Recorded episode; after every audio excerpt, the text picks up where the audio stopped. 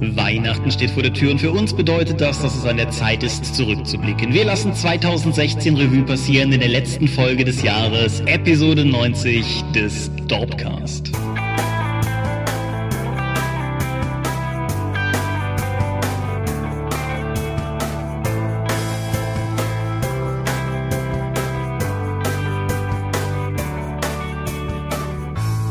Hi und herzlich willkommen zu Episode 90 des Dorpcast. Einmal mehr haben wir uns hier versammelt, um über Dinge zu reden, die mit Rollenspielen zu tun haben im näheren oder weiteren Sinne. Wenn ich wir sage, dann meine ich zum einen dich. Michael Skorpio-Mingers, guten Abend. Und zum anderen mich, Thomas Michalski. Hoi. Und worüber reden wir heute? Über 2016. Genau. Es ist schon wieder so ein Jahr rum. Es ist mal wieder Zeit, zurückzublicken, zu gucken, was war, was war cool, was nicht. Und ja, darüber zu reden. 2016, da ist ja die Welt sich relativ einig, war generell ein Kackjahr. Wir werden nicht über Politik reden, haben wir beschlossen. Wie immer. Ja. Ist besser. ja. Genau. Bleiben wir doch mal in unserem Hobbybereich. Genau. Zumindest, zumindest dieses Mal, ja. Dinge, die mit unserem Hobbybereich zu tun haben, die wir im Vorfeld vor der eigentlichen Folge noch erwähnen können. Erstens, die große Dorpcast-Umfrage ist online. Wie jedes Jahr, zumindest zum dritten Mal. Jetzt findet sie statt. Wie jedes Jahr da, wenn sie stattgefunden hat, besteht sie aus zehn Fragen, teils offen, teils Multiple Choice, in denen ihr uns sagen könnt, wie ihr findet, was wir tun. Das hat für uns so ein bisschen den Vorteil zum einen, dass wir ein etwas breiteres Feedback kriegen, weil es gibt die eifrigen Kommentatoren unter euch, das, das wissen wir.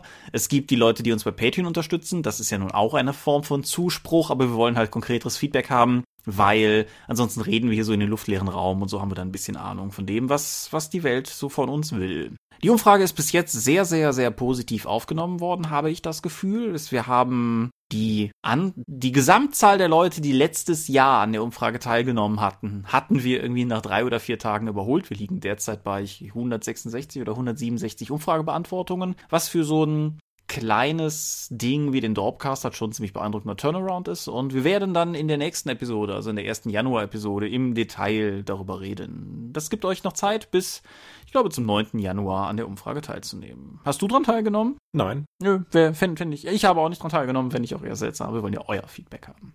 Du wolltest über den Winter-OPC reden, um mal hier ganz haarisch rüber zu schwenken. Das ist richtig. Wir wurden vom Würfelheld gebeten, auch mal auf seine Aktion, die auch dieses Jahr wieder stattfindet, hinzuweisen. Der Winter-OPC findet auch dieses Jahr wieder mit ein paar Themen statt und hat es sich wieder einmal zur Aufgabe gesetzt, einseitige Rollenspielpublikationen in digitaler Form erstellen zu lassen, und zwar zu beliebigen Themen. Das kann ein einseitiger Abenteuer sein, ein Dungeon, ein NSC, ein magischer Gegenstand oder irgendeine Ortsbeschreibung, sonstiges, was zum Thema Rollenspiel gehört. Es sind wieder fünf Themenfelder vorgegeben, damit man eine gewisse Vorgabe hat und das nicht allzu wirr und unzusammenhängend wird.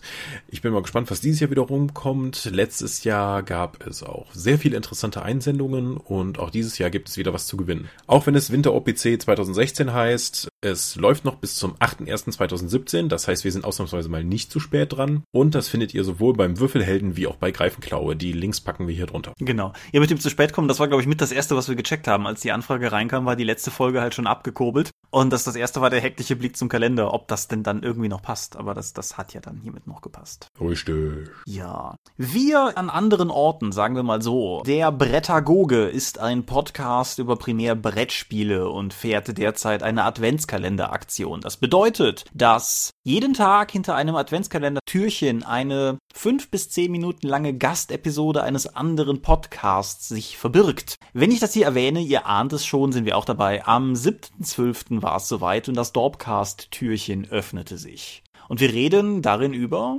Rollenspiele. Ja, äh, konkreter über was Neues. Ja. Das war so das, das, das Oberthema, was wir uns gesteckt hatten. Neues Jahr. Ja, aber auch im Kontext von Rollenspiele, um das nochmal einzugrenzen gegenüber dem üblichen Brettspielthema des Casts. Ja, genau. Wir hatten zehn Minuten, wie gesagt, für diese Folge Zeit. Das ist deutlich weniger, als wir normalerweise füllen. Ich glaube, wir haben mindestens 15 Minuten an Content in diese zehn Minuten gepresst. Das ist, äh, es war insofern auch eine interessante Erfahrung, dass das erste und bis jetzt auch einzige Mal ist, dass der Dorpcast an einem Ort aufgezeichnet wurde. Genau, da du aus arbeitstechnischen Gründen eh bei mir in Itstein warst, haben wir uns beide hier vor mein Mikro gesetzt und da in nebeneinander sitzen, geradeaus starrend in dieses Mikro geredet. Das, weil das durch die ähm, Gegebenheiten meines Aufnahmezimmers hier nicht anders ging. Ja, das war nicht ganz so freakig. Ich habe ja jetzt zum ersten Mal bei einem, bei einem Ulysses Livestream Rollenspiel gespielt. Das ist auch obskur. Ich meine, wer, wer so einen schon mal gesehen hat, der weiß ja, dass die Leute mehr oder weniger abendmahlmäßig da nebeneinander sitzen und eine Tischseite frei bleibt.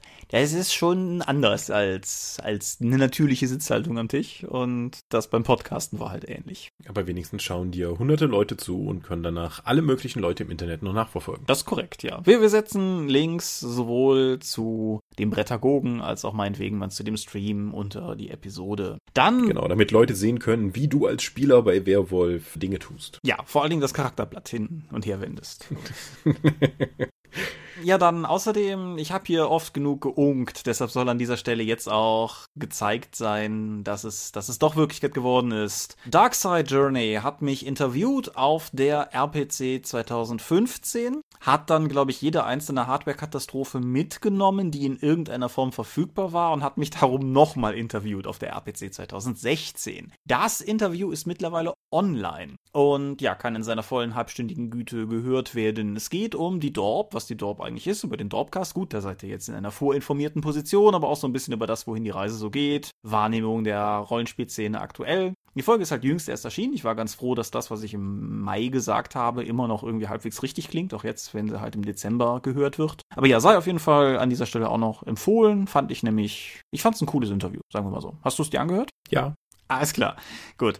Das ist jetzt auch schon was her, ne? Das ist ja jetzt nicht tagesaktuell jetzt gewesen. Nee, das, das hätte eigentlich in die letzte Folge gehört, glaube ich, habe ich aber vergessen. Oder es kam kurz nach okay. der Aufzeichnung. Ist ja auch egal. Und zu guter Letzt sei noch darauf hingewiesen, dass der Fatecast uns erwähnt, weil wir Fate erwähnt haben. Oh, Meta. Meta, genau, weil sie, sie amüsieren sich, glaube ich, ganz gut darüber, dass wir in der Vergangenheit ja oft genug über Fate geungt haben und dass es mir jetzt doch gefallen hat. Ja, ich war ja auch, ich bilde mir ein, ich war nie kontra Fate, ich habe es nur lange nicht verstanden und hatte deshalb auch noch ein starkes Gegengewicht, weil du da ja auch gerne mal an den Erzählonkel rumfrotzelst. Wie dem auch sei, die ist die aktuelle Folge, ist die Folge 11, glaube ich. Wir werden gegen gegen Ende erwähnt. Und ja, wer, wer da reinhören will, kann da reinhören. Haben wir sonst noch irgendwas? Ich glaube, das war's. Ich habe Würfel gekauft. Das Würfel gekauft. Zum Zeitpunkt dieser Aufnahme gab es diese Woche, einen Tag vorher, bei Amazon ein Blitzangebot, wo man 126 Würfel mit Samtbeuteln in 18 verschiedenen Siebener-Sets, also insgesamt für 26 Euro bekam. Das Aus irgendeinem Grund habe ich da auf Bestellen geklickt, weil wenn ich etwas genug habe, dann sind das mit Sicherheit Würfel. Nichtsdestotrotz wollte ich zu diesem Angebot einfach diese Würfel mitnehmen. Und ich habe jetzt einen großen Samtsack, in dem 18 kleinere Samtsäcke sind, wo jeweils sieben Würfel von einer bestimmten Farbe und Glitzer und transparent oder vollfarbig Würfel drin sind. Also W4, W6, W10, W100, W12, W8, W20. Das war immer eine geile Reihenfolge, aber ja. Ich habe den W8 vergessen.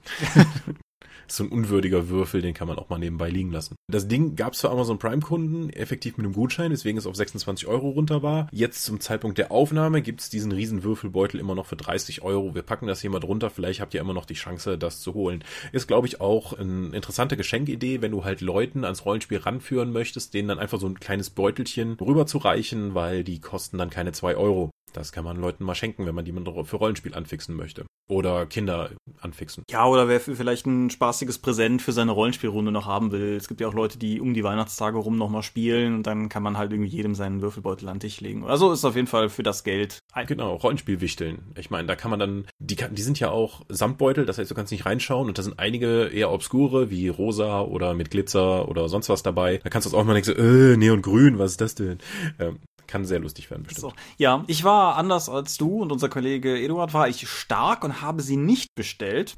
Und aus dieser Stärke erwachsend habe ich dann die, die Bücher im Wert von über 100 Euro bestellt. äh, Timo bei uns als Kollege hat die übrigens auch bestellt. Die kamen heute bei ihm auch an.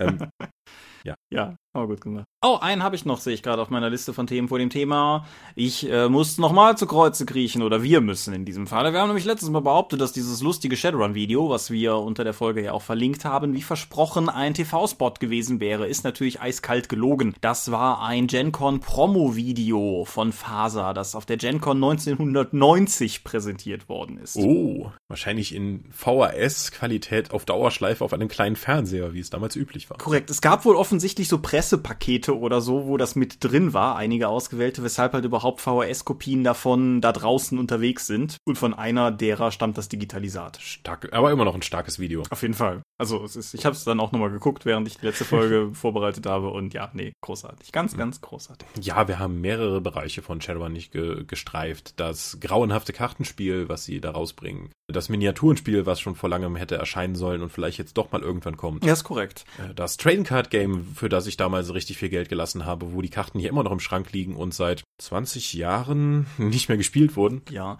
Außerdem hat einer unserer Hörer in unter der Folge ein The Gamers Spin-off-Film verlinkt, wo sie ein Cyberpunk Shadowrun-artiges Rollenspiel, ich glaube, es heißt sogar Cyberrun spielen. Den setze ich auch nochmal sauber in die Show Notes. Ich fand, es war nicht das lustigste Stück Film, was die Gamers-Leute hier gemacht haben, aber es hat sich schon ziemlich gut weggeguckt und sei deshalb auch noch erwähnt.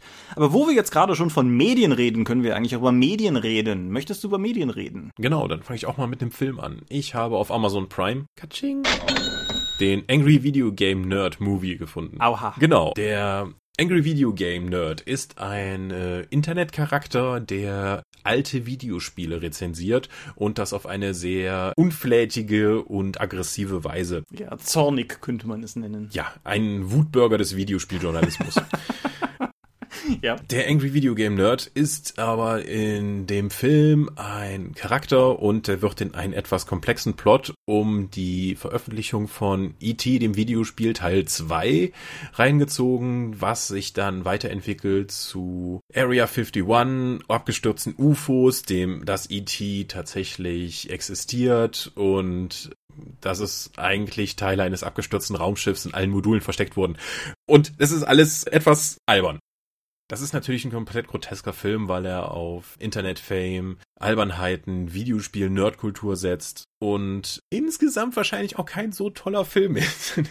ich meine, äh, wie viele aus diesem Bereich, die einfach mit viel Liebe Webvideos machen, äh, sind die Filme, die am Ende rauskommen, alle zu lang nicht unbedingt gut, aber ich habe immer Spaß, die zu gucken. Mhm. Und hier war das jetzt auch. Was hier besonders auffällig ist, ist, dass der Macher auch noch ein großer Fan von den Troma-Sachen ist und von dem Lloyd Kaufman, der auch einen Gastauftritt hat, dann auch sich einige Sachen abgeguckt hat, wie ekelhafte Kotzszenen und unflätigen Humor. Wer sich die Videos von dem Angry Video Game Nerd gerne anschaut, kann auch, glaube ich, den Film anschauen, weil es einfach ein großes Fanlaufen ist. Da es auch ein Crowdfunding-finanzierter Film ist, sind noch ganz viele Fans mit einzelnen Videoschnipseln drin. Das ist auch thematisch vernünftig eingebettet. Das heißt, es ist ein Fest von Fans für Fans. Und wer sich dazu zählt, kann das durchaus schauen. Ansonsten ist es ein furchtbar alberner und für Leute, die den nicht kennen, vermutlich kaum zu ertragender Unfug. Ja, das ist vermutlich genauso wie die The Guy with the Glasses Jubiläumsfilme, die sie ja jahrelang gemacht ja. haben. Hier Kick-Ass, Suburban Nights und To Boldly Flee, die ich alle mit Genuss geguckt habe, aber die ich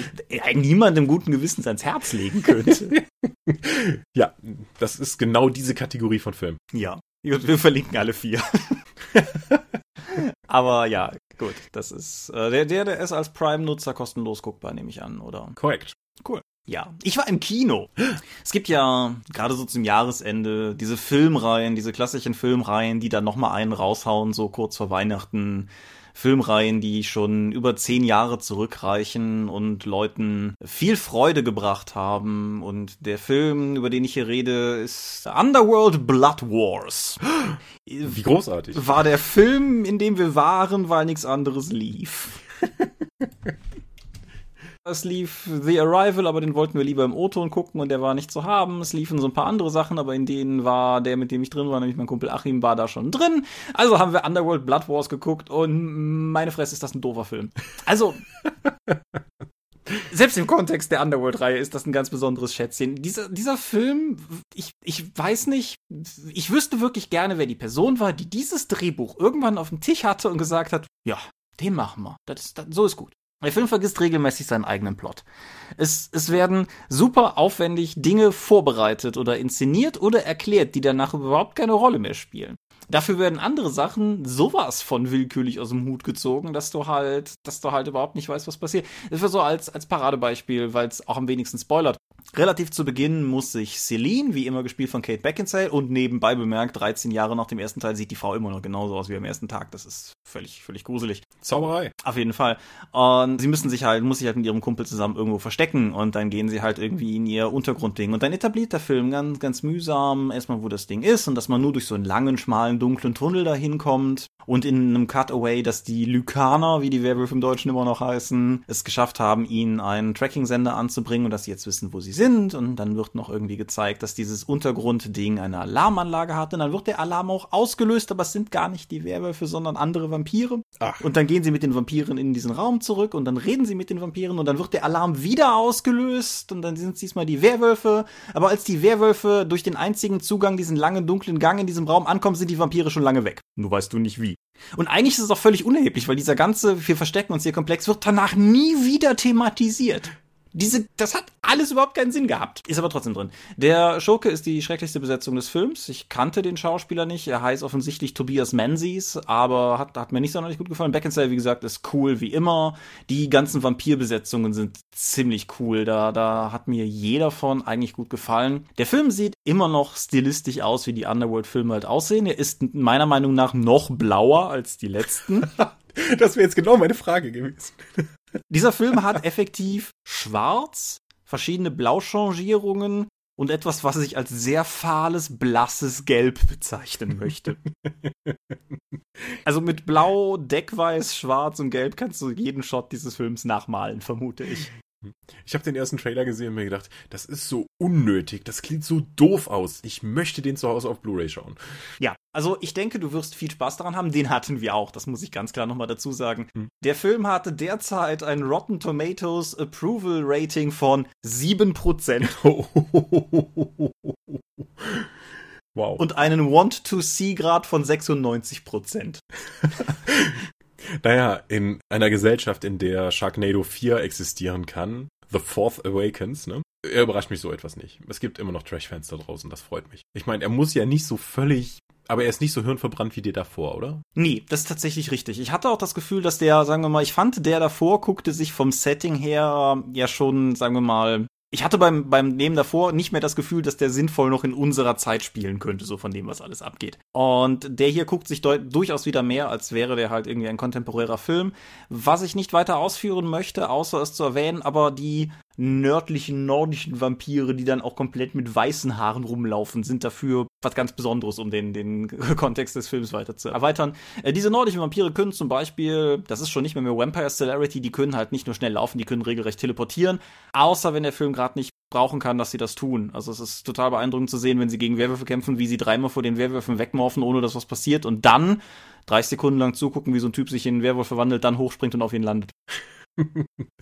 Außerdem, das, Ja. das muss ich wohl noch sagen, wenn du an das große finale Aufeinandertreffen von Vampiren und Werwölfen denkst, denkst du dann auch, dass die eine Seite Sturmgewehre und die andere Seite Sturmschilder hat, sie die ganze Zeit feuern und die anderen sich langsam nähern? Vielleicht. Das war der, der Höhepunkt des Ganzen ist, wenn zwei Signature-Charaktere sich gegenüberstehen, ineinander auf Kernschussweite ihre Magazine leeren, sich aber ja nichts tun können. Sie dann beide total männlich schreien und die Kugeln wieder aus ihrem Körper drücken und weitermachen. Das ist wie in der Rollenspielrunde, wo du einfach, irgendwann muss ich doch mal Schaden würfeln. Ja, so ungefähr. Das ist wie wenn beide Seiten nicht verstehen, dass der andere eine Schadensresistenz hat und einfach nur meinen, äh, ja, er hat bestimmt noch Lebenspunkte übrig, ich mache einfach mal weiter. Ja.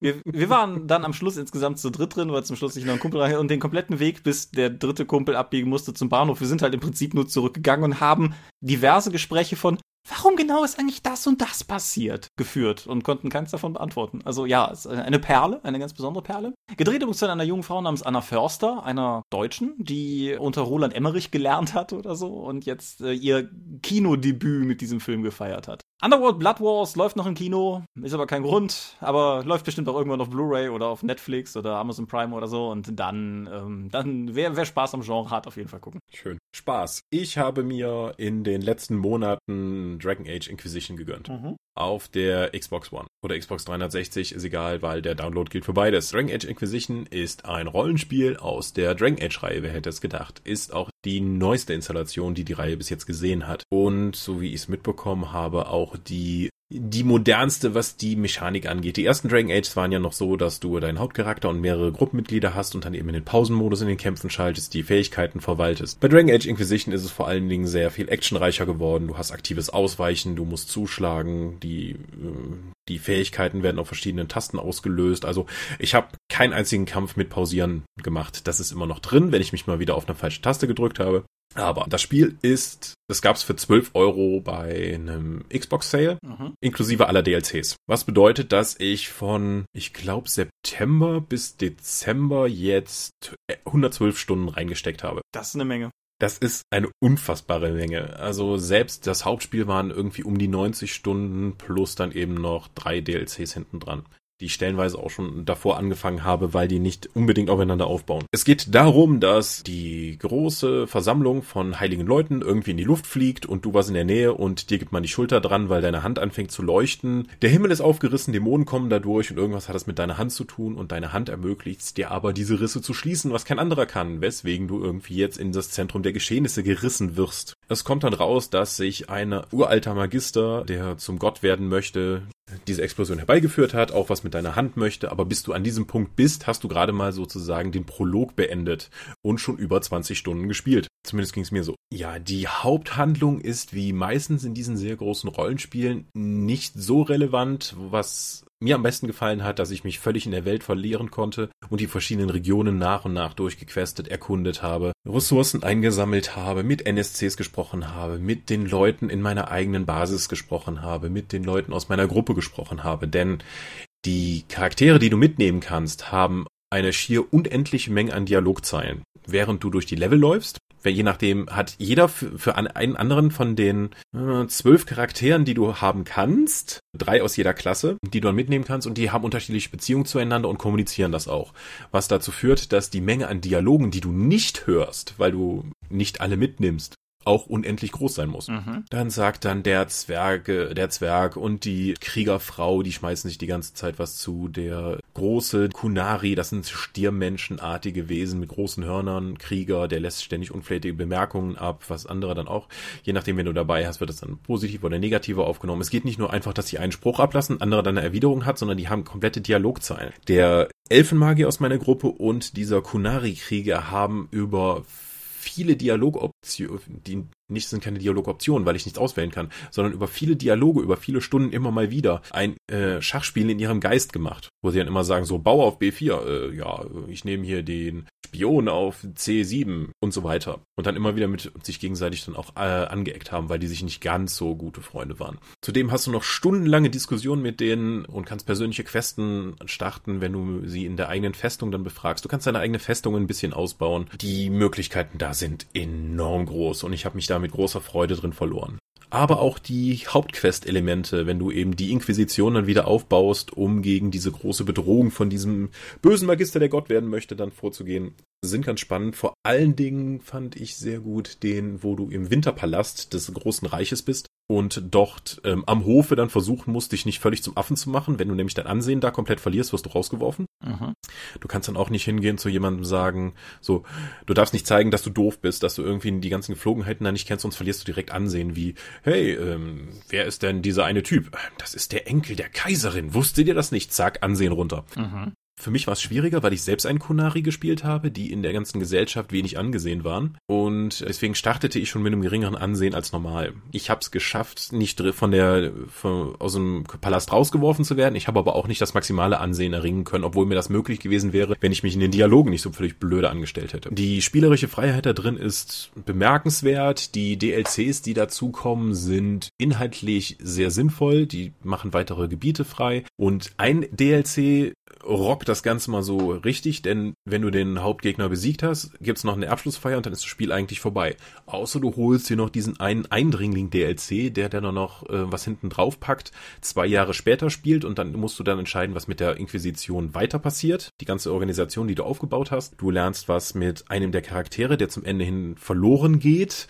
Aus deiner Gruppe, was mit dem, was es mit dem auf sich hat, äh, was die, wie die anderen Charaktere aus deiner Gruppe sich weiterentwickelt haben und es gibt einen richtigen Abspann mit diesen pastellfarbenen Elementen, wo du nur in Zeichnungen siehst, was die, was deine Entscheidungen dann für weitere Auswirkungen haben. Werden die Grauen Wächter als Dämonenabwehrer weiter bestehen? Äh, wen habe ich zu, zu neuen Göttlichen gemacht mit dem Einfluss der Inquisition und welche der Nationen habe ich unterstützt?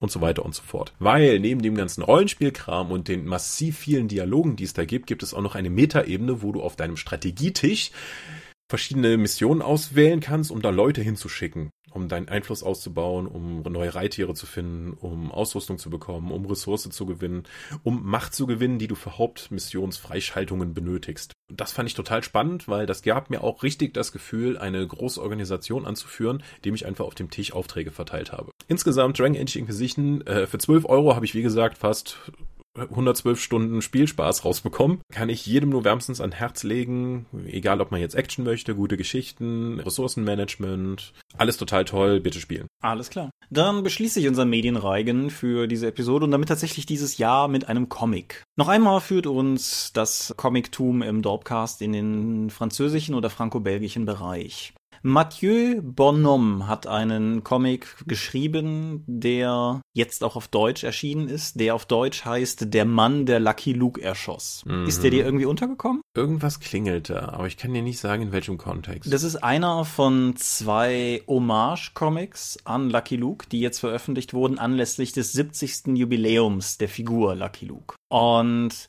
diese, die beiden sind sehr unterschiedlich. Der andere, den ich aber auch nicht gelesen habe, heißt Jolly Jumper antwortet nicht und ist von Guillaume Boussard und sieht eher sehr skurril aus. Der Mann, der Lucky Luke erschoss, wurde von Judith Vogt mir gegenüber als das Deadwood der Lucky Luke Comics beschrieben. Äh. Es ist erstaunlich akkurat. Es beginnt auf einer Seite damit, wie ja offensichtlich Lucky Luke erschossen wird und erzählt dann in einer Rückblende, wie es dahin kommt. Und ja, natürlich ist der Mann nicht tot. Das, da kann man sich zusammenreimen. Dennoch, es ist ein sehr erstaunlich komplexer Comic geworden.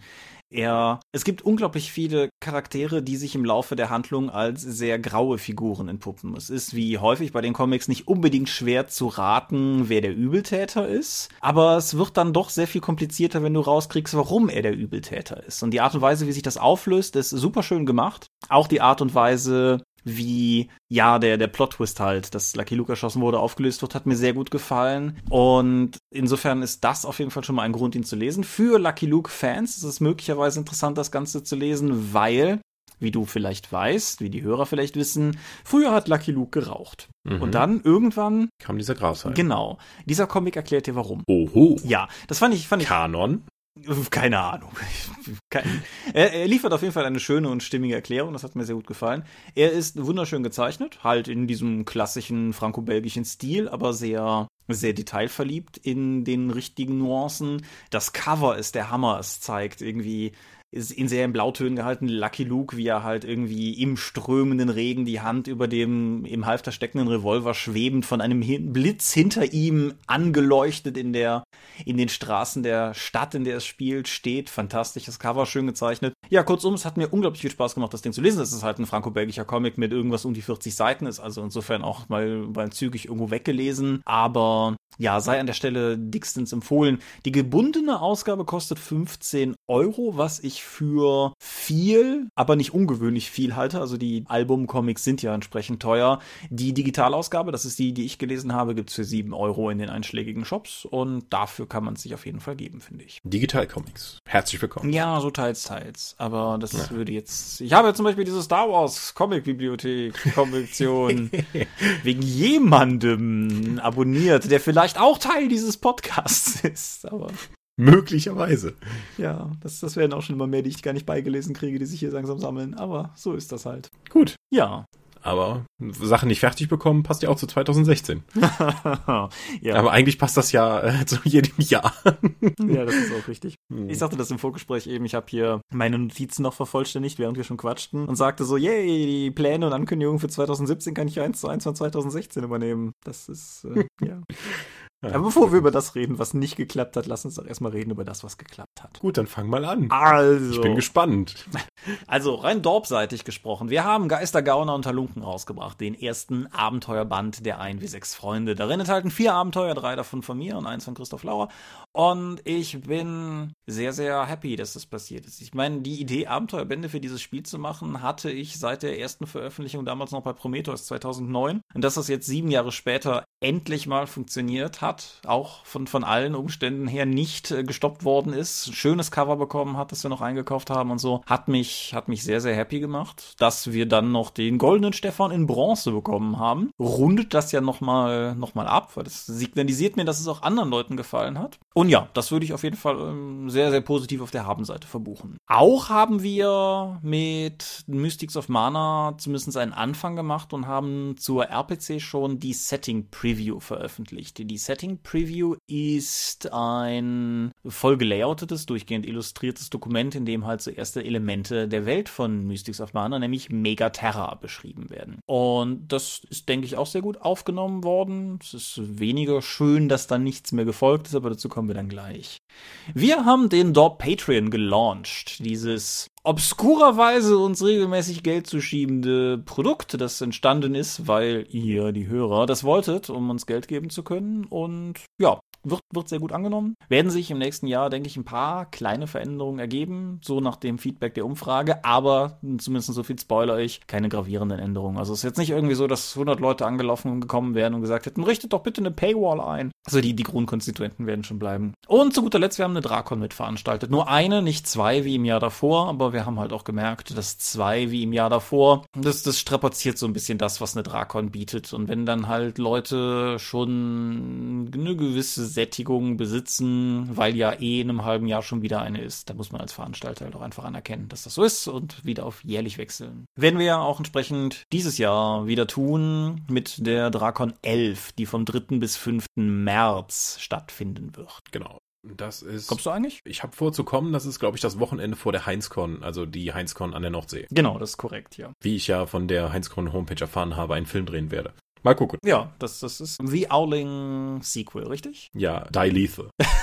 genau, ja. Hast du sonst noch irgendwie dorpseitig irgendwelche Erinnerungen an 2016? Wir haben es geschafft, regelmäßig Dorpcasts aufzunehmen. Oh, das ist natürlich richtig, ja. Ich habe diesmal gar nicht gezählt, wie viele. Ähm, ja, aber die Regelmäßigkeit sollte man ja mal hervorheben, dass wir es immer noch schaffen und uns das ja inzwischen auch bezahlen lassen oder Leute bereit sind, uns dafür zu bezahlen, dass wir es immer noch schaffen, regelmäßig Dorpcasts aufzunehmen und unser Geseier hier in den Äther blasen. Hat das eigentlich für dich irgendwas geändert? Dass wir jetzt Geld bekommen. Mhm.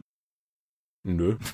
Gut, geht mir nämlich genauso. Wird, wird gelegentlich gefragt, ob das unsererseits, ja, wie gesagt, zu einer Veränderung geführt habe, aber nö, nö, eigentlich, eigentlich. Nö, wir setzen das ja für weitere Dorp-Projekte ein und jetzt auch für die kommende Weihnachts-Neujahrsfeier und für Illustrationen und so etwas, aber das ist ja nicht, dass ich jetzt einmal im Monat aufs Konto gucke und mir denke, ha, super, davon hole ich mir jetzt eine Blu-ray mehr oder so. Nee, wir haben ja auch irgendwann Michael L. Jägers dieses längliche Interview zusammen mit den Orkenspaltern gegeben, jeweils über unsere Patreon-Projekte und da war halt auch die Frage damals zum Beispiel drin, ob sich für uns etwas in der Haltung gegenüber dem Projekt geändert hatte, dahingehend, dass ja Leute dafür bezahlen und man in Zugzwang sei oder sich motiviert fühle, wie auch immer, wenn man es formulieren möchte, deshalb halt das jetzt auch rauszuhauen. Und zumindest ich kann guten Gewissens sagen, ich mache den Dorpcast noch immer, weil ich den Dorpcast machen will. Und dass Leute uns dafür oder für die Dorp allgemein Geld geben, ist fucking awesome, hat aber nichts mit meiner Motivation zu tun, das Projekt umzusetzen. Ja, wir haben es ja immerhin lang genug auch komplett ohne Gegenleistung gemacht. Warum auch? Wir machen das ja, weil es uns Spaß macht, nicht weil irgendjemand Geld auf uns wirft. Genau. So nach Nicht, dass uns das großartig stören würde, weil es ermöglicht uns dann auf den Neujahrstreffen ganz zu bekommen und in Mystics of Mana jede Menge Illustrationen. Ja. Aber, ne? Ja, genau. Ich habe ich hab's gerade mal überschlagen. Ich meine, wir hatten dieses Jahr 23 oder 24 Folgen, diese hier mitgerechnet rausgehauen. Das ist, denke ich, okay. Bedeutet, dass wir ungefähr, ungefähr unsere 14 Tage gehalten haben. Das ist ja. Was dieses Jahr aber sehr verstärkt zugenommen hat, ist, dass wir auf Cons angesprochen wurden. Also zumindest ich. Ich weiß nicht, wie es dir geht. Wir waren ja nur auf ein paar davon zusammen. Aber dass dann ihr, die Hörer, dann vorbeikommt und sagt, hey, ich finde das lustig, was ihr tut. Macht weiter so. Ja, das finde ich sehr angenehm. Vielen Dank dafür Schule, mach das gerne weiter. Ja, definitiv. Da, da reiche ich mich ein. Und es hat für mich natürlich insofern auch zu, da, dadurch zugenommen, dass ich auf mehr Cons war. Die letzten Jahre war ich ja im Prinzip immer nur auf RPC und Feencon. Und dieses Jahr kam für mich alleine schon mal noch durch die vier Tage Spielemesse und die Radcon und die Heinzcon äh, Süd. Heinzcon Süd? Heinzcon? Elbtal Südwest? Comic-Con Elbtal Südwest. Ihr wisst schon, das, das, wo wir neulich waren. In Limburg, bei Limburg. Genau, bei Limburg. Diese total sympathische und coole Veranstaltung von den Orkenspalter mit dem langen Namen. Auf jeden Fall, dadurch war ich halt dieses Jahr auch einfach auf, ja, mehr als doppelt so viel Cons wie in den Jahren davor. Und insofern hatten die Leute natürlich auch mehr Gelegenheit, mich anzusprechen. Was definitiv zugenommen hat, ist, dass mich Leute außerhalb dieser Habitate ansprechen. Also so in Aachen am Bahnautomaten oder so. Das ist auf jeden Fall. Ist ein bisschen gruselig, aber es ist cool. super cool und ich entschuldige mich noch einmal für jeden schon zukünftig, der mich anspricht und feststellt, dass er momentan erstmal aus mir gar nichts rauskriegt, weil ich überhaupt nicht verstehe, was passiert. Aber das ist, ja, nee, ultra cool. Wenn, wenn ihr uns irgendwo seht, die, die meisten werden ja irgendwann noch raushaben, wie wir aussehen, halten unser Gesicht ja genug Kameras nicht. Ich finde das, find das sehr cool. Überhaupt hatte ich das Gefühl, dass wir dieses Jahr wahrgenommener wurden, Deutsch gut irgendwie, ohne dass ich das jetzt genau festmachen konnte, aber so von der Resonanz, jetzt auch bei der Urban-Frage der zusätzlichen Resonanz, das Ansprechen auf Cons, das wir gerade genannt haben, aber eben auch so an, an Feedback auf, auf Twitter, auf anderen Kanälen. Im Tunnelorn gibt es Threads, wo Leute in, unter der Woche über die letzte Folge diskutieren, ohne dass wir daran irgendwie Anteil hätten. Die machen die halt einfach auf und reden dann da. Das ist. Genau, das haben wir irgendwie durch Zufall entdeckt und sehr gewundert. das ist alles sehr, sehr cool. Also das ist, ja, definitiv, definitiv cool. Ja, und wenn wir mal nicht nur uns um uns selber drehen, auch wenn es schwer fällt, was hat dir 2016 denn sonst so an, an Rollenspielkram mit auf den Weg gegeben? Ja, vor allen Dingen Arbeit. elendige, nee, also persönliche Highlights oder äh, vor allen Dingen viel Leid. Äh, äh die Infinity Grundregelbücher sind endlich rausgekommen. Mhm. Infinity N3, äh, das hatte einfach einen grauenhaften Projektverlauf und hat sich ewig verzögert. Ich war so froh, als das endlich rauskam. Da habe ich ja der ganzen Firma Eis und Erdbeeren ausgegeben. Einfach nur zur Feier, dass dieses Kackbuch endlich da war. Mhm. Und die dritte Edition von War Machine und Hordes ist rausgekommen, die Kai und ich in sechs Wochen durchgeknüppelt haben. Sind bestimmt viele Fehler in den Produkten drin, aber gemessen an dem Zeitrahmen, den wir hatten, äh, bin ich immer noch ziemlich zufrieden damit. Nicht nur, wie es gelaufen ist, sondern auch, dass wir es fertig bekommen haben. Ja, also es ist. Leute erahnen, glaube ich, nicht. Und ich glaube, mir geht das bei Projekten in Bereichen, in denen ich nicht arbeite und da die Vorerfahrung habe, glaube ich, genauso. Leute ahnen, glaube ich, teilweise gar nicht, wie viel Hügel oder wie viel Hürden zu überwinden sind, bis so ein Ding manchmal durch ist. Also es gibt halt so Projekte, die gibt es durchaus auch auch, die kommen halt rein, die werden bearbeitet, die gehen raus. Es gibt halt auch die anderen. Und ja, überhaupt hier, mein, mein erstes Jahr Ulysses ist fast durch. Fast durch, ja. Also Vertragsunterzeichnung hat sich schon, hatte schon ihr Jahresjubiläum, die war am 7.12.15. Mein Jubiläum ist Mitte Januar, aber das ist ja dann auch, also im Endeffekt ist ein Jahr quasi durch. Und ja, es, es war, es war anstrengend, es war konfus, aber es ist schon, schon. Wenigstens konntest du in Aachen wohnen bleiben. Das ist richtig, ja. Und es ist schon durchaus einer der coolsten Jobs der Welt oder so. Also ich muss auf jeden Fall sagen, ich habe, als ich das damals bekannt gegeben habe, von so ein paar Unkenrufern, so von wegen, ja, ja, mach das mal ein paar Monate, dann wirst du schon sehen oder so. Ja, also ich habe jetzt bald den zwölften Monat voll und ja, da waren manche schlaflose Nächte dabei, aber nö, ist cool. Macht zufrieden am Ende des Tages. Hm, in den meisten Tagen zumindest. ja, in den meisten Tagen, das ist richtig. Und jedes Mal, wenn du irgendwas verkackst, äh, ach, es ist furchtbar. Das ist ja nicht mal so, wie wir ein Magazin oder eine Zeitung machen. Da machst du irgendwas oder ein Online-Magazin, da muss ich halt nochmal ändern oder ein Magazin, ja, dann nächsten Monat wird's halt besser. Die Leute benutzen die Bücher, in die du Fehler einbaust, ja eine ganze Weile. Ja, und teilweise, wenn ich, wenn ich einfach mal in diese Relation reinnehme, wie viele Leute mir auf das Spiel gesagt haben, dass sie immer noch DSA 2 spielen. Also jeder Fehler, der in diesen DSA 2 Büchern drin ist, ja, ist halt auch schon, weiß ich nicht, flockige 30 Jahre bei denen auf dem Tisch. Und ja, das ist. Mockery. Ja, und ja, aber das, das gehört durchaus auch zu den, zu den Lernerkenntnissen des Jahres, wenn du einfach mal so drüber nachdenkst. Klar, ne, auf der einen Seite haben wir auch als Rezensenten oft genug gemacht, wenn du halt Fehler in Büchern findest, ist das als Kunde total ärgerlich und es ist auch manchmal durchaus ganz befriedigend, in der Rezi drauf zu zeigen und zu sagen, da! Ich weiß nicht, wie viele Leute tatsächlich sich vor Augen führen, wie viele auf der Macherseite dann nicht da sitzen und sich denken, ja, haben wir halt einen Fehler gemacht, sondern sich ihrerseits völlig daran aufreiben, dass das nicht geklappt hat und sich halt selber so maßlos dran ärgern. Und ja, das ist, ist, ähm, ist so. aber ja, wie gesagt, trotzdem, an, an den meisten Tagen ein, ein sehr cooler und befriedigender ja, So etwas aber wie die zwei 400-seitigen Hardcover für War Machine Hordes, die 1200 Karten, die neun verschiedenen Einsteigerleitfäden, die kleinen Regelwerke, sowas möchte ich nie wieder in diesem Zeitrahmen machen, weil Kai und ich haben da, glaube ich, in den sechs Wochen zu dritt gearbeitet, was die Stunden angeht. Ja. Und das kannst du halt nicht, eigentlich nicht sechs Wochen lang machen, weil ich habe sechs Wochen lang tatsächlich keinen einzigen freien Tag gehabt. Ich war die Wochenende da, ich war die Feiertagen da, ich war jeden Tag im Büro und habe die Scheiße halt durchgeknüppelt, damit diese Tabletop-Sachen rechtzeitig mit den Englischen rauskommen können. Ja, ich habe das ja, ich weiß nicht, ob ich das Bild im Dorpcast mal bemüht habe, ich habe das privat mehrfach bemüht. Es war für mich so ein bisschen Wiener Flut zugucken, weil ich oben zu dem Zeitpunkt auf einem DSA-Berg saß und halt erstmal DSA layouten musste und damit so ein bisschen abgeschirmt war von, von dem, was da gerade abging. Aber diese Flut kam immer näher und irgendwann hat sie dann gegen Ende auch noch mich mit erfasst. Und auch wenn ich jetzt sozusagen mhm. nur den Ausläufer mitbekommen habe, der war schon, war schon genug. Also ja. Ja, das war, das war auf jeden Fall, glaube ich, das, das Anstrengendste dieses Jahr. Und wenn ich bedenke, dass das schon ein halbes Jahr zurück ist, wird mir ganz anders, weil das hängt mir immer noch ein bisschen nach. Wir haben es aber auch geschafft, dieses Jahr die englische Variante, die englisch englischsprachige Variante von Das Schwarze Auge in den USA zu starten, beziehungsweise international. Ja. Äh, und so ein Kick und so einen französischen Crowdfunding haben die Black Book Edition Leute da durchgezogen. Das heißt, das DSA 5, was wir auch mit bearbeitet haben, hat es immerhin dieses Jahr auch über den Teich geschafft, vom Deutschen in die englische Version, was immer noch ziemlich ungewöhnlich ist. Das ist richtig. Auf der persönlichen Checkliste ist es insofern cool, als dass ich ja zum Beispiel das The Dark Eye Grundregelwerk auch gelayoutet habe. Das heißt, ich, ich kann mir jetzt irgendwie auf meine Ego-Fahne schreiben, dass ich ein internationales Produkt gelayoutet habe oder so.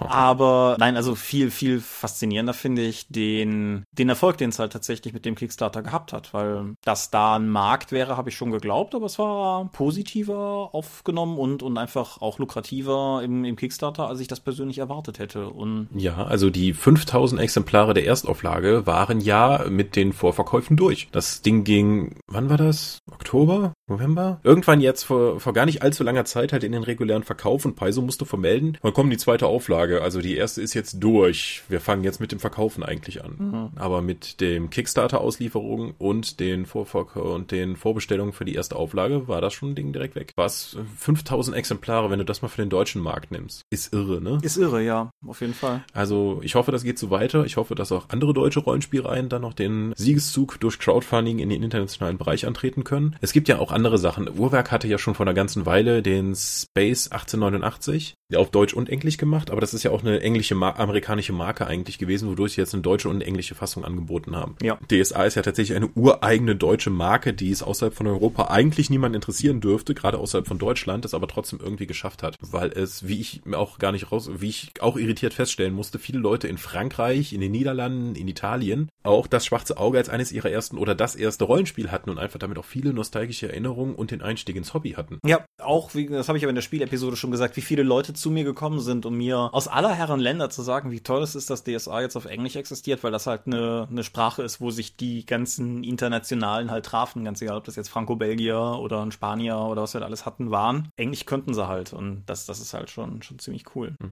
Aber jetzt mal von den Platzhörchen abgesehen, hat es sich ja auch im kleineren Segment ordentlich was getan. Bei den Independents würde man ja eigentlich fast sagen, aber es sind zumindest kleinere Reihen, die erfolgreich gestartet werden konnten. Ja, also ich habe persönlich nur ein einziges Rollenspiel Crowdfunding dieses Jahr unterstützt, das aber mit großer Hingabe, nämlich Zweihänder.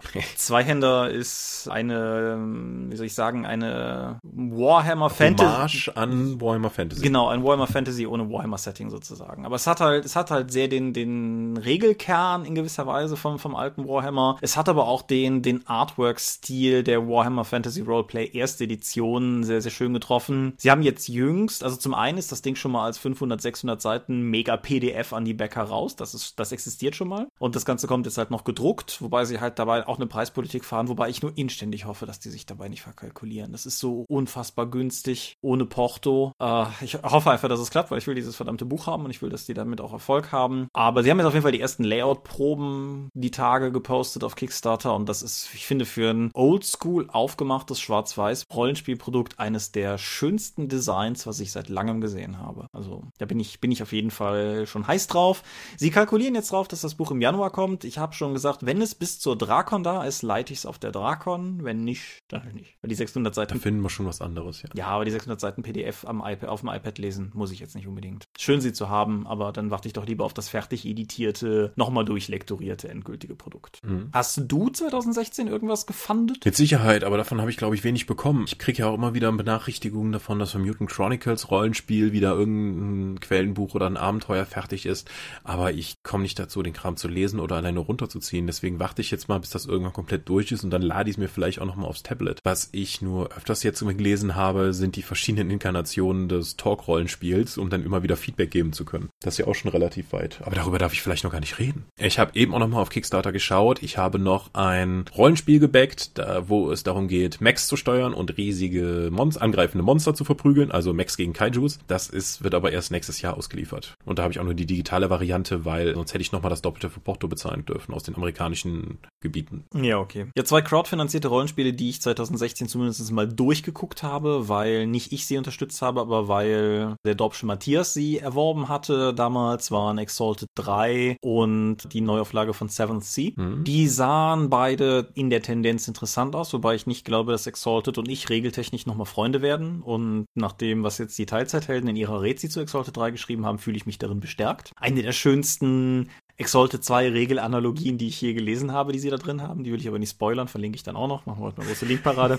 ja. Siebte See hat mir auch vom, vom Artwork her, von der Aufmachung her total gut gefallen und werde ich dann aber lesen, wenn es auf Deutsch kommt, weil das war ja auch noch so ein Ding dieses Jahr. Die Siebte See kommt bei Pegasus. Genau, die haben sich gedacht, äh, wir sind zwar erfolgreich im Gesellschaftsspielebereich, aber wir haben immer noch dieses Shadowrun Cthulhu, was wir zu Kampfpreisen raushauen, holen wir uns auch noch Siebte See dazu, damit wir auch noch ein Fantasy-Setting haben. Ja, nicht. Ich weiß es ist nicht. Ist hier nicht wirklich. Ich, ich Nein, ist es nicht, aber es ist auch nie wirklich Piraten. Es ist Mantel und Degen, ne? Ja. Obwohl es siebente See heißt, weil ich, bevor ich mir das immer wieder Leute erklärt haben, habe ich gedacht, ja, das ist halt so ein Piratensetting. Aber dann sagen immer Leute, nein, das stimmt ja gar nicht. Es, es kommt, ja auch, aber. Es, es kommt halt sehr darauf an, auch auf die Region. Es gibt ja diese ganzen archetypischen Regionen. Ich bin da nicht so fit in der Materie. Die zweite Auflage jetzt hat auf jeden Fall noch eine neue Region hinzugefügt. Und das Deutschland-Pendant heißt halt Eisen. Das kann ich mir immer gut merken. Aber ich glaube, es macht schon einen sehr erheblichen Unterschied, wo du da spielst und ob du jetzt eher irgendwie so an einem, an einem, ja, nicht deutschen, aber deutschen Hof oder ob du eher so auf hoher See oder, oder was auch immer du da treibst. Ich, also, es reizt mich. Es hat mich damals in der ersten Auflage schon gereizt, aber es hat irgendwie nie den Weg zu mir gefunden. Aber da bin ich jetzt tatsächlich einfach mal faul und gebe zu, spekuliere ein bisschen auf die Verfügbarkeit der deutschen Ausgabe, um mich da mal näher mit zu beschäftigen. Hast du dir den Schnellstarter angeschaut? Ja, den habe ich mir angeschaut. Den habe ich allerdings versäumt mitzunehmen. Den gab es ja auf der Spiel, aber das hat man mir beim Abbau erzählt. Zu dem Zeitpunkt war da, okay. War da nicht mehr viel zu machen. Ansonsten deutsche Crowdfunding, Indie-Perlen oder so, man könnte Beyond the Wall erwähnen. Mhm. Hat ja nicht nur das Grundbuch erfolgreich finanziert, sondern auch schon die erste Erweiterung. Wir hatten ja auch schon mal drüber geredet, dass es noch so mit Arg und Krach auf der Zielgeraden dann noch die Erweiterung geschafft hat. Genau, dahinter stecken die höchst sympathischen Leute von System Matters, die ja auch ja, hinten die sich ja auch den System Matters Verlag nennen. Ja, genau. Und die haben auch mittlerweile mit Kagematsu noch ein Produkt rausgebracht. Das ist auch mittlerweile, glaube ich, erschienen. Das hat ja, das, das wurde uns ja noch nachgetragen, das hat es nicht auf die Spielemesse geschafft. Da hatten wir noch spekuliert, weil der UPS-Mann die Messehalle nicht gefunden hat. Mhm. Good job. Aber auf jeden Fall, das, das ist halt auch, also die überhaupt, die, der ganze System Matters Verlag hat sich halt dieses Jahr irgendwie auf den Markt gemogelt, so heimtückig mit einfach fertiggestellten Produkten und so. Wer hätte auch damit rechnen können? Ja, aber es ist, ich finde, ich finde es cool. Es, sie kommen jetzt nicht aus dem Nichts. Man, man kann die Leute dahinter ja durchaus schon von vorigen Projekten kennen, sei es, sei es System Matters als Podcast oder sei es zum Beispiel Cthulhu's Ruf. Aber dennoch, so einfach zu sagen, wir machen jetzt einen kleinen deutschen Verlag auf und wir bringen das Spiel auf Deutsch und das Spiel auf Deutsch und das auch noch, ist schon cool, weil Shadow of the Demon Lord wollen sie ja auch noch machen. Mhm. Projekt Indie Schrägstrich Vagrant Workshop haben ja auch Equinox herausgebracht. Genau, es hatte begonnen als zehnte Welt der Shadowrun Earthbound Timeline. Ist es aber soweit, ich weiß nicht mehr. Ich glaube auch nicht, weil ich habe mich nur so bedingt damit beschäftigt. Ja, ich habe, es erscheint in einem spannenden quadratischen Format. Das hat den, den Layouter in mir neugierig gemacht und ich habe es dann mal durchgeblättert auf, ich glaube auf der, auf der RPC war es, aber ich habe da jetzt nicht so das, das große Wissen. Es ist Weltraum, ja, da, da, da, bevor ich jetzt Unfug erzähle, ich glaube, es gibt einen Schnellstarter, richtig? Es gibt einen Schnellstarter, das ist richtig. Und vorher war das nur über Print on Demand bei Drive-Thru zu beziehen oder über den Sphärenmeister. Hallo Roland, kauft da ein. Und danach ist es dann aber auch in einer regulären Ausgabe zur Spielmesse, glaube ich, bei Uhrwerk erschienen mit dem Spieler- und Spielleiterhandbuch. Ja. Ja, und auch noch an, an Neuerscheinungen, zu der ich nicht viel sagen kann. Gewissermaßen als Antithese zum Newcomer ist beim Truan Verlag Fantasy Age erschienen. Truan Verlag ist ja. ja eigentlich so ein Urgestein der Szene. Und jetzt wieder mit Rollenspielen da. Anfang nächsten Jahres wird der erste Settingband dann für Fantasy Age rauskommen, Titan's Grave, was ja auch Will Wheaton und seine lustigen Gesellen im Let's Play gespielt haben online. Genau, ja. Kurzer, kurzer Abstecher. Hast du eigentlich, abseits von den Let's Plays, in denen du selber sitzt, hat die ansteigende Beliebtheit von Rollenspiel-Let's Plays online auf dich in irgendeiner Form Einfluss? Nur beruflich, dass ich eben in mehr von denen sitzen muss, aber ich schaue die nicht. Ich schaue ja nicht mal meine eigenen. Nee, gucke ich mir nicht an.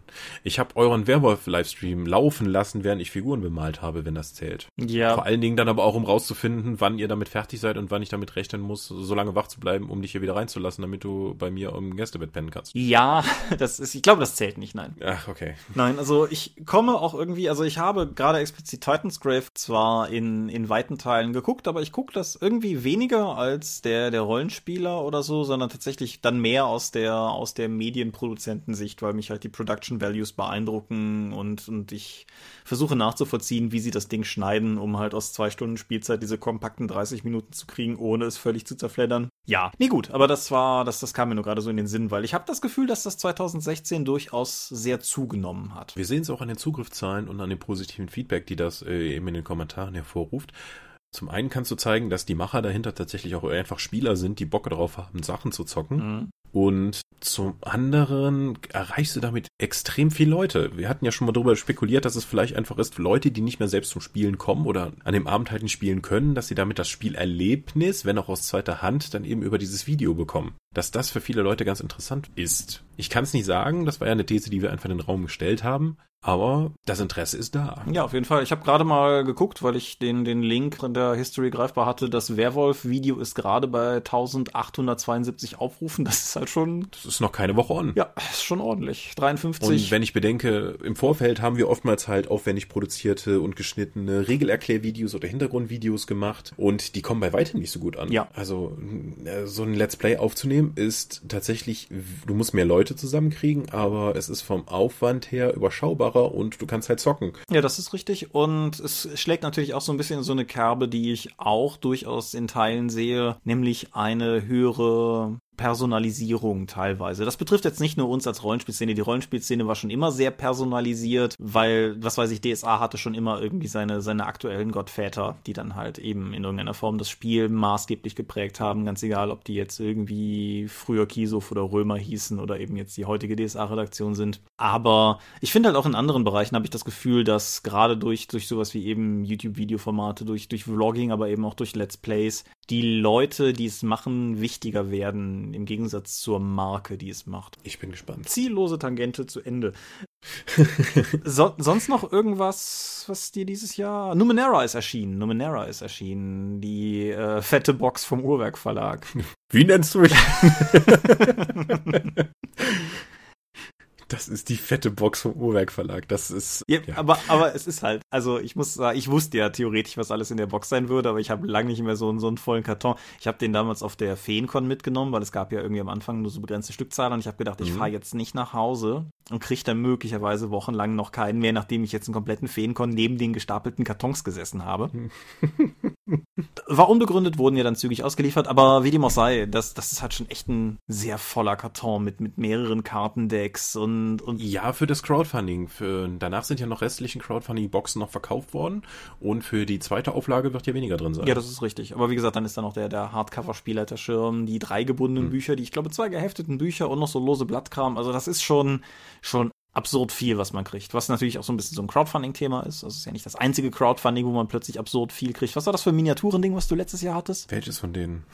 Reapers? Von Reaper Bones. Ja. Ja, da exponentielles Wachstum, zumindest bei dem ersten Reaper Bones. Bei den anderen hatten sie sich ja dann etwas zurückgehalten, aber das sind halt kistenweise Miniaturen. Ja. Ich habe Eisengötter, dieses, unser eigenes Crowdfunding habe ich ja bekommen. Und morgen, morgen sollen die Fracked Empire Bücher ankommen. Ich bin, dann kann ich auch meine limitierten schon mal einpacken. ich bin sehr gespannt, ja. Mhm. Ja. Uhrwerk hat Feder und Schwert gekauft. Ach ja. Das ist haben jetzt eine Romansparte, haben den ersten Pathfinder-Roman jetzt schon angekündigt. Mhm. Ja, es, es hat weniger Wellen geschlagen, als man, glaube ich, meinen sollte. Also als das angekündigt wurde, war das irgendwie so eine Meldung, hatte ich das Gefühl.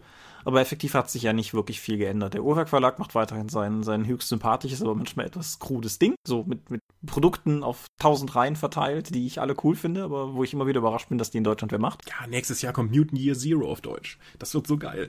Ja, und, und Feder und Schwert haben jetzt, glaube ich, mit dem Die verlorene Puppe von Judith und Christian. Das müsste der erste sein, der jetzt unter Uhrwerk-Label erschienen ist, oder? Weiß ich nicht. Wenn, dann hole ich mir das E-Book.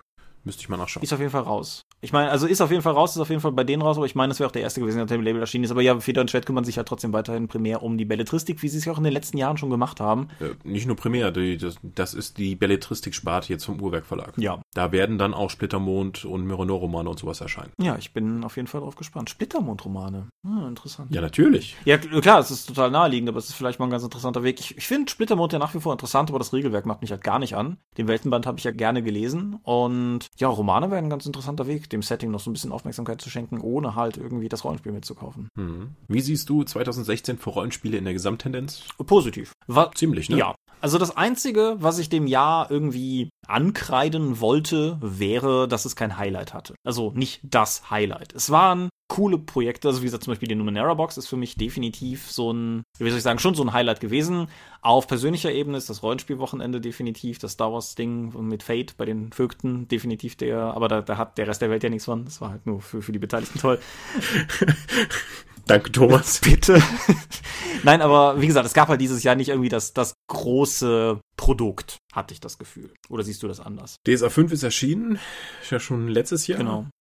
Halt. Dieses Jahr sind zu wenig von den Regelwerken erschienen. Magie ist gerade in der Auslieferung, jetzt zum Ende des Jahres noch der wichtigste Regelband jetzt für DSA 5, Hm. seit dem Grundregelwerk. Ja. Nein, aber letztes Jahr hatte halt DSA 5, letztes Jahr hatte Cthulhu 7 auf Deutsch zum Beispiel und, und noch so zwei, drei andere Sachen mehr. Das fehlte dieses Jahr so ein bisschen, aber, und um auf deine Frage zurückzukommen und auf die sehr positive Sache, ich fand 2016 war vom Gesamtwachstum der Szene ein sehr positives Jahr, weil Systeme, die rausgekommen sind, weiter supported wurden. Sei das jetzt irgendwie das, das Große, wie mit irgendwie halt zum Beispiel DSA oder mit, mit Cthulhu 7, wo ja auch Bände erschienen sind, an denen ich teilweise auch noch mitgearbeitet habe, bevor ich dann zu Ulysses gewechselt bin. Oder auf der anderen Seite die kleinen Sachen, so wie eben zum Beispiel der System Matters Verlag, der aufgetaucht ist, der jetzt mittlerweile mehrere Projekte raus hat, der weiterhin kontinuierlich Sachen rausbringt. Und das ist halt, es ist zwar weniger attraktiv, wenn man kein flashy Jahreshighlight bringen kann, aber es ist für die Szene als Gesamtheit viel wichtiger, dass ein kontinuierlicher Strom von Produkten, von Projekten, von Dingen einfach da ist. Und das habe ich 2016 ganz deutlich gesehen. Ja, ich habe wirklich das Gefühl, dass sich Rollenspiel nicht nur wieder etabliert hat, sondern dass es jetzt wieder sich im Aufschwung befindet und auch wieder Leute erreicht, die, die vorher nicht so tief in der Szene waren. Also auch das, das kann an den Let's Plays liegen, das kann an dem Crowdfunding liegen, das kann an der Nostalgiewelle liegen oder neuen Editionen, die wieder äh, zugänglicher geworden sind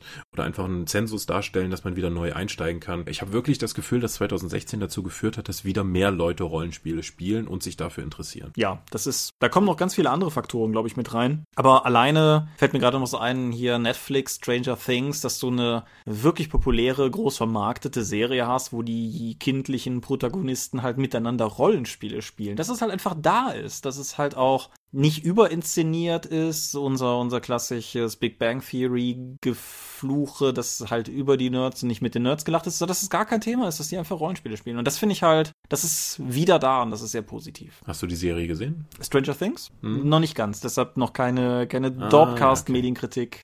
Da hat sich Star Wars Rebels zwischengeworfen. Aber das habe ich auch noch nicht zu Ende gesehen. Dementsprechend, ja. Aber gut, dann ist der Kristallkugelmoment gekommen. Wie siehst du denn 2017? Äh, noch viel spannender. Weil wenn sich diese Entwicklung fortsetzt, werden wir immer mehr Leute erreichen können. Wir brauchen dann auch, wir dürfen jetzt nicht einfach uns darauf ausruhen, sondern wir brauchen halt weitergehende Konzepte, um jüngere Leute wieder äh, abzugreifen äh, und dafür Rollenspiel zu begeistern. Vielleicht Leute, die noch weniger Zeit haben, aber trotzdem wieder ins Rollenspiel reinschauen können, mit neuen Konzepten zu machen. Wie zum Beispiel Hexen soll ja ein sehr viel zugänglicheres Rollenspiel werden, als äh, viele das momentan auf dem Markt sind. Für Leute, die weniger Zeit haben, aber trotzdem Action erleben wollen. Eigenentwicklungen werden mehr kommen. Ich hoffe, wir kriegen Mystics of Mana für die Dorp fertig. Ich hoffe, wir werden jetzt das kommende Talk-Rollenspiel erfolgreich in Amerika und dann auch auf Deutsch launchen können. Hexen als komplette Eigenentwicklung bei uns von Ulysses wird losgehen. Ja, da steht eine Menge geile Scheiße an. Und ich, weil ich sehe das ja nur, was für, was für uns ansteht in Sachen Ulysses und für Dorp. Und ich hoffe, dass das international und auch von anderen deutschen Verlagen ebenfalls so läuft. Ja. Was wir überhaupt nicht erwähnt haben, ist das Skriptorium. Scriptorium Aventuris, richtig, dass äh, Leute die Gelegenheit bekommen haben, für DSA Fankram gegen Geld zu veröffentlichen in einer richtigen offiziellen Plattform und zusammen mit der Regelwiki, die inzwischen ja auch online gegangen ist, dass die DSA 5 Regeln kostenlos im Internet verfügbar sind. Genau, wenn ihr auf die Ulysses-Seite se geht, seht ihr da jetzt rechts kleine Grafiklinks, die habe ich nämlich heute gestaltet, deshalb weiß ich, dass die da sind. Ja, aber das ist, das steht ja auch nicht alleine, weil du hast zum Beispiel auch die Dungeon Masters Guild für, für D&D 5 Mhm. Du hast das Drittanbieterprogramm, was Ulysses schon länger für Earthbound und für Pathfinder hat, richtig? Auch für Pathfinder? Mhm. Ja, ne? Genau. Und das ist halt, denke ich, auch nochmal, dass, dass die Fans eingeladen werden, vielleicht nicht auf der kanonischen Seite des Spiels jetzt direkt mit zu partizipieren, aber halt ihrerseits was für das Spiel machen zu können und dass sie nicht nur eingeladen werden, dass sie zum Beispiel auch Handwerkszeug kriegen. Der Gedanke kam mir nämlich gerade, weil Dorp-Dinge, die wir planen. Wir haben ja immer noch zwei DSA-Abenteuer, die wir machen wollen. Mein, die Legende der Orkenkluft und Markus Heinens, das Borons-Kommando. Mhm. Und wir tragen uns halt momentan, das Dorp-Weihnachtsessen kommt noch, wo ich das mal mit Markus auch besprechen wollte, aber wir tragen uns mit dem Gedanken, die Sachen über Skriptorium als Pay What You Want zu veröffentlichen, weil wir da halt auch einfach Zugriff auf die coolen Assets haben. Und ja, das, das ändert natürlich auch schon mal was, wenn, wenn Fan-Dinger nicht mehr geduldet, sondern gefördert werden. Mhm. Das führt vermutlich auch zu einer Belebung der Szene. Szene, ja. Also ich hoffe, dass das noch weitergeht. Es ist ja erst vor kurzem gestartet, äh, es sind noch nicht so viele Produkte drin, es sind jetzt glaube ich 33. Es ist, klingt jetzt erstmal an einer ganzen Menge, aber vieles davon sind halt, ja, der Geweihte für die und die Gottheit ist halt in DSA 5 noch nicht abgedeckt. Hier sind für DS, von DSA 4 konvertierte Sachen oder hier sind ein paar Ideen mit Szenariosachen, aber auch schon die ersten wirklichen Inhalte wie Abenteuer, Romane, Kurzgeschichten, ein alternatives Regelsystem basierend auf Dungeon World äh, ist jetzt online gegangen. Und ja, ich hoffe, dass da noch ganz vielschichtige und interessante Sachen dazukommen werden. Ja, ich denke, ich denke, da besteht auf jeden Fall die Chance. Dorpseitig wird außerdem hoffentlich nächstes Jahr endlich Schrecken aus der Tiefe im Druck erscheinen. Das ist ja, das will ich ja schon seit einem Jahr irgendwie gedruckt raus haben. Der eigentliche Gedanke war ja, das Ganze noch mit Abenteuern auszustatten und an der Produktion dieser Abenteuer hakt es einfach aus Zeitgründen. Ich muss da nochmal über die Neujahrstage drüber schlafen, ob und wie das alles Sinn hat mhm. da auf den Abenteuer-Content zu warten oder ob wir ein dünnes, günstiges Heftchen draus machen oder so. Ich, ich muss da mal in mich gehen und, äh, und auch mal mit den, mit den Beteiligten reden. Aber ich will es auf jeden Fall raushaben. Schrecken aus der Tiefe, das Rollenspiel, in dem man auf drei verschiedene Arten aquatische Bewohner spielen kann, die gegen äh, Umweltverschmutzung und die Menschheit als solche vorgehen. Und das ist halt, ja, ich, ich finde das Spiel total geil und ich will es einfach im Fundus der verfügbaren Dorp-Titel haben, dass Leute sich das in den Schrank stellen können. Mhm. Genauso wie Allzeit bereit, den nächsten Abenteuerband der 1W6 Freunde. Ich bin mir nicht sicher, ob ich versprechen will, ob das ja zu RPC da sein könnte. Ich hoffe es, aber muss noch was dran getan werden. Werden insgesamt fünf Abenteuer sein, so wie ich das gerade sehe. Eines davon ist von dir. Ja, die Kastanienmännchen-Verschwörung. Genau, das ist ein herbstliches Abenteuer und die ganzen Abenteuer, deshalb heißt es unter anderem auch allzeitbereit, neben der Pfadfinder-Assoziation. Es sind halt Abenteuer einmal quer durch den Jahreslauf. Es beginnt mit den Sommerferien, mit dem Ende der Sommerferien und es endet in den nächsten Sommerferien im Ferienlager. Es ist keine richtige Kampagne, aber es ist halt untereinander verzahnt genug. Es ist einfach passiert. Man, man, man kann sie halt, man, man kann sie halt hintereinander spielen und es werden halt auch so ein paar Tipps im Buch gegeben werden, wie man daraus eine klar Art kleine Kampagne machen kann.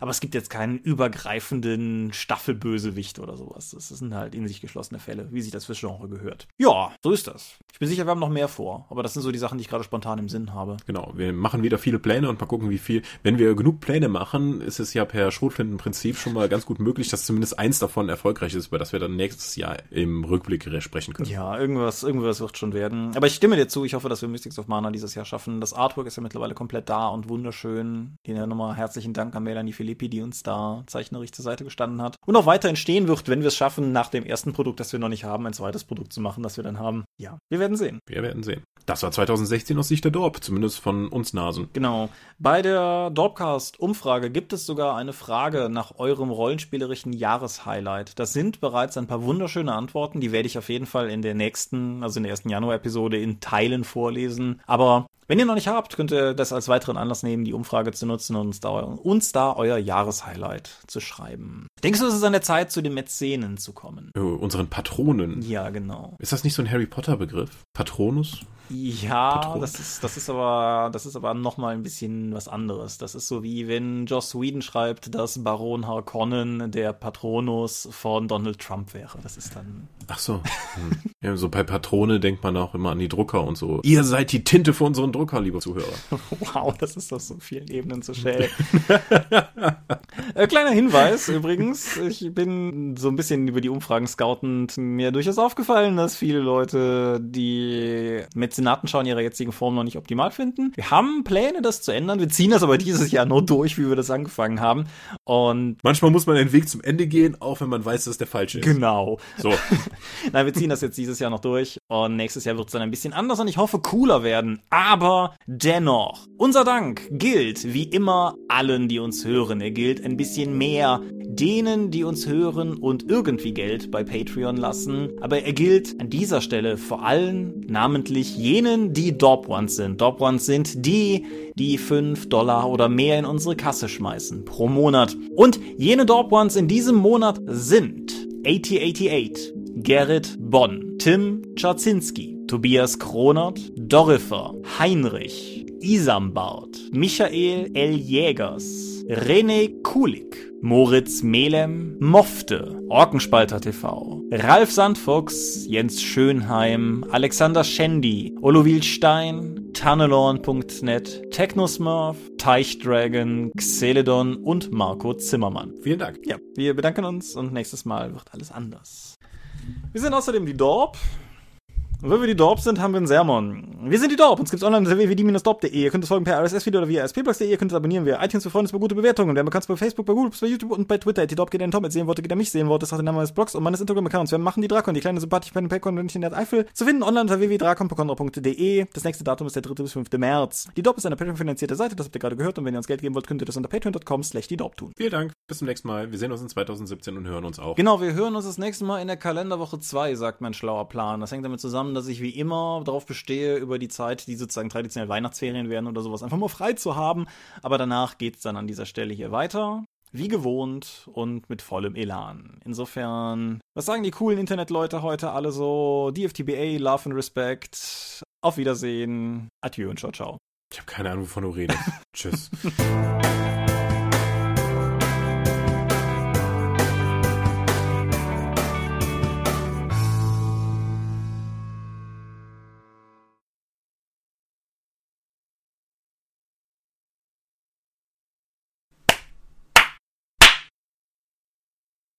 Musst du jetzt nicht auch klatschen? Soll ich nochmal klatschen, damit du synchronisieren kannst? Ja, bitte. Okay. Könntest du versuchen, etwas weniger albern zu klatschen? Danke, das klang wesentlich männlicher und das, da wir ja wissen, dass das besser bedeutet, nehme ich das so an, dass du das später im Schnitt dann zum Synchronisationsdingsen benutzen kannst. Aru. Ich habe gesprochen.